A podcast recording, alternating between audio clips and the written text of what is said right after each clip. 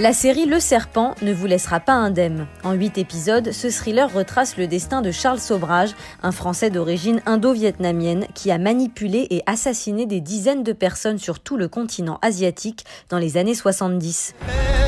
Un voleur et un assassin. Il falsifie les passeports de ses victimes. L'homme qu'on a surnommé le serpent, le tueur le plus notoire d'Asie.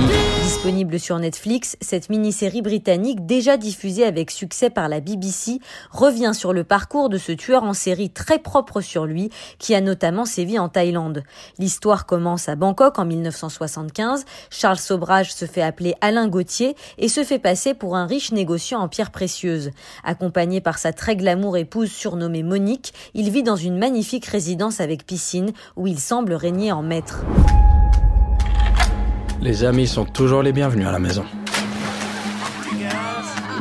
Tu nous présentes à C'est toi qui vends des pierres. C'est lui qui vend les pierres. Mon mari, Alain. Ce manipulateur applique en réalité une méthode bien rodée. Il détrousse les voyageurs occidentaux de passage en Thaïlande avant de les tuer et de voler leur identité.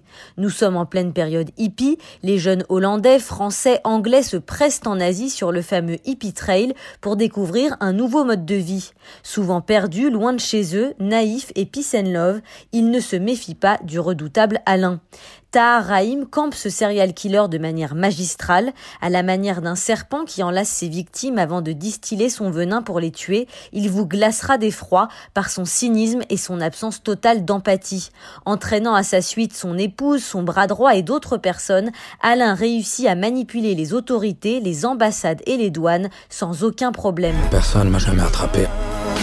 Je m'attendais à ressentir de la culpabilité, mais rien du tout. Je me suis senti libre. Face à lui, un jeune fonctionnaire de l'ambassade des Pays-Bas va s'improviser détective pour tenter de stopper tous ces meurtres. La narration, qui n'hésite pas à faire d'importants sauts dans le temps, nous permet de nous pencher à chaque épisode sur le profil d'une des victimes d'Alain et de s'y attacher. Mais Alain passe toujours entre les mailles du filet. Je recherche deux personnes. Je travaille pour l'ambassade des Pays-Bas. Leurs familles n'ont aucune nouvelle depuis plus de deux mois. Cette série hypnotique doit aussi son succès à son esthétique. Les décors et les costumes ultra soignés vous plongeront dans une atmosphère résolument 70s. À noter qu'en raison de la pandémie, le tournage a dû être arrêté en Asie. La production a donc dû reproduire les rues de Katmandou et de Bangkok dans une petite ville d'Angleterre, mais vous n'y verrez que du feu. Sachez que Charles Sobrage, le véritable serial killer de cette histoire, a échappé à toutes les polices du monde pendant des années. Il purge finalement une peine de prison à au Népal aujourd'hui.